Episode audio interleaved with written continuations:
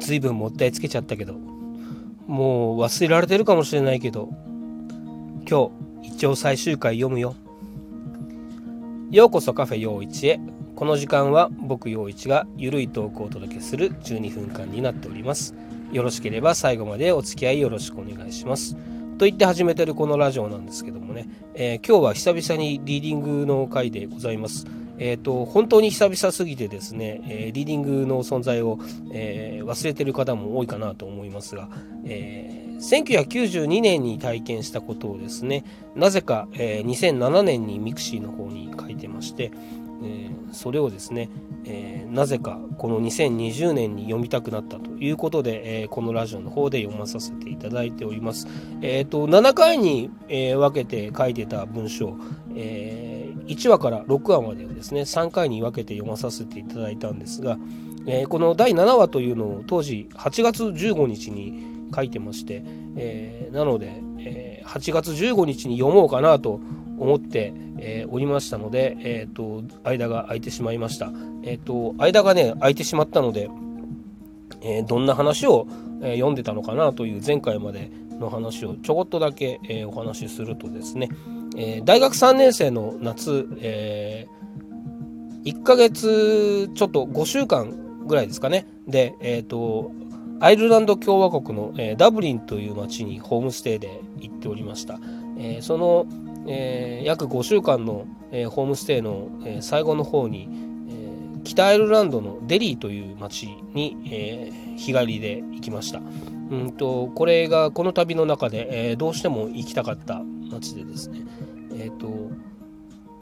U2 の「 Sunday Bloody Sunday」という、えー、歌の中で歌われている、えー、血の日曜日事件という、えー、事件の、えー、13人犠牲になった事件の、えー、慰霊碑を見たくて、えー、その慰霊碑のあるデリーという町に行ったと。で、えーいざ行ってみたらですね、えーと、想像してたよりも、えー、怖い雰囲気の街で、えー、紛争地帯な雰囲気が漂っている街でした。えー、でもですねあの無事、え、その記念碑を見て、え帰りに、え写真を撮ったりしていたところ、えイギリス兵に声をかけられて、え振り向くと銃口が向いていたというところまでです。はい、えー、最終話の7話を読みたいと思います。よろしければお聞きください。あの夏の重工7北アイルランドの町デリー。兵士に声をかけられ振り向いた僕には銃口が向いていた。何とも言い難い恐怖。凍りつき。一瞬死を覚悟もした。頭の中にいろんな思いがフラッシュバックする。本当に怖かった。本当に死ぬかと思った。しかしあまりの恐怖で開き直りか逆にスーッと冷静になる。どう見たって俺は東洋人のただの旅行者。簡単に撃つはずがない。なぜか一瞬冷静になった。I'm just Japanese tourist. I take picture for only my travel memories. 兵士は、ああ、わかってるよ。間抜けな東洋人がうろうろしてるから脅かしてやっただけさ。とでも言いたげに、ニヤッと笑って銃口を下げた。You can take picture everywhere, but except army. 語気を強調して凄んで見せた後、またにやりと笑い、兵士は去っていった。兵士が去ると冷静だった僕に恐怖心が蘇る。怖かった。いや、怖い。この場にいるのが怖い。早く帰ろう。平和なダブリンへ早く帰ろう。バスターミナルで急ぐ僕。その100メートルくらい前で、少年が装甲車に投石。少年も追います装甲車。これは現実なんだろうか。まるで映画の中のような光景。僕には異様に見えるその光景。しかしこの街では日常だ。そして何もこの街は戦争中の街ではない。北アイルランド紛争なんて知らない人も大勢いる。小さな紛争地帯だ。そう。世界中には僕らの知らない紛争がたくさんある。大きな戦争と違いニュースにならない。紛争の街がある。当たり前のような平和の中にいる。そのことは決して当たり前ではなく奇跡のように幸せなこと。そうなのかもしれない。そしてその幸せは大切にしなくては。死の恐怖と武力への憎悪。そして平和の尊さを身にしみて感じ僕はデリーを後にした。往復9時間滞在わずか3時間。無駄で無謀なような日帰りの北アイルランド。いろんな思いを体中に刻んで僕は無事に帰ってきた。あれから約15年。今日8月15日は日本の終戦記念日ですね。はいえー、そんな感じでですね。まああの結局えー、銃口を向けられたとか言って、えー、大げさな話をしてますがまあえっ、ー、とうん結果としてはなんかからかわれただけなのかなっていう、えー、感じだったんですがでもですねその場では本当に怖かったですね。あの、うん、あの、いやあの時の感覚っていうのはちょっと、えー、今の僕の中でも、うん、一つ、うん、大きく残ってることだなというのですね。でえっ、と今はとはまたちょっと違う感覚ではあるんですが、えーと、その2007年の時点で、えーと、この文章を書いた、えー、1週間後、えー、8月22日に、えー、その後というタイトルで、まあ、第8話になるのかな、えー、を書いてますので、えーと、それも聞いていただければなと思います。えー、では、え、読ませていただきます。あの夏の重工、その後。北アイルランドの町デリーで銃口を向けられた僕その体験は武力への憎悪と平和の尊さを強く実感しましたがまた別の思いも強く感じました。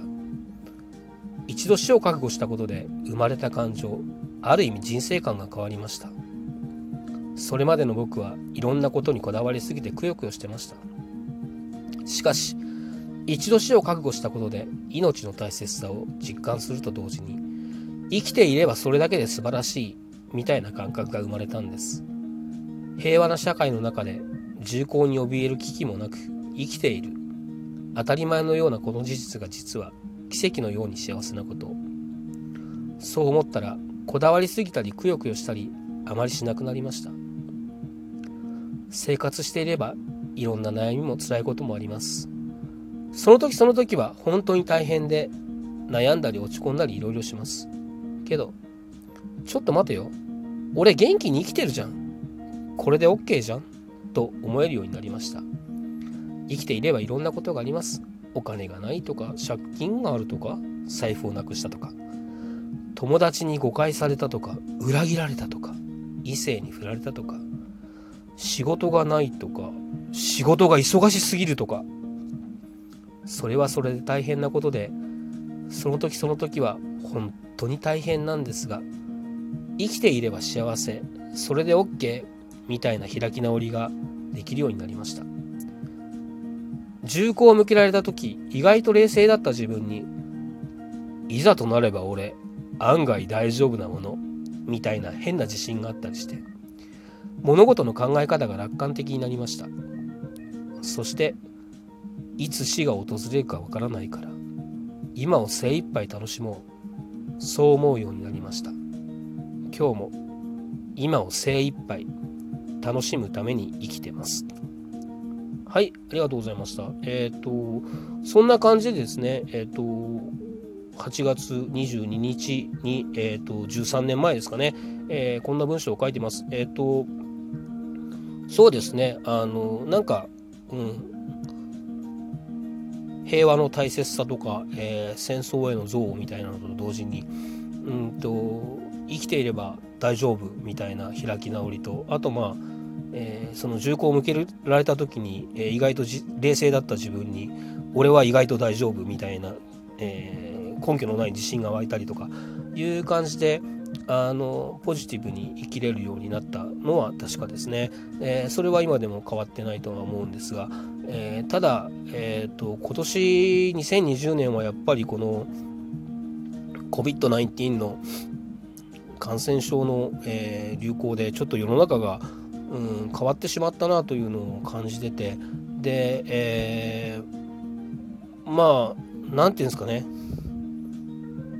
ちょっと危ないなと思う空気感を感じたりすることもあって、えー、この8月ちょっと、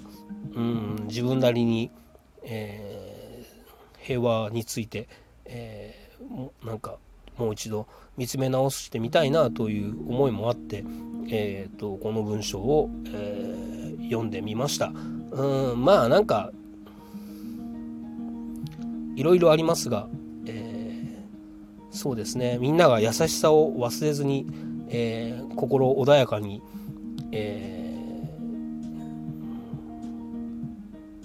ー、過ごしていけたらいいなというのは、えー、常に思ってます。でその一端をですねえ、っとなんか演劇なり音楽なり、えー、そういうエンターテインメントが、えー、潤いになるのを信じて、えー、それが、えー、思いっきり、えー、みんなが発信して受け止めてが、えできる世の中であってほしいなというのは、え常に思ってます。えそんなこんなをですね、え思いながら、え8月15日を過ごしております。え次はまた、えくだらない話をしたいと思います。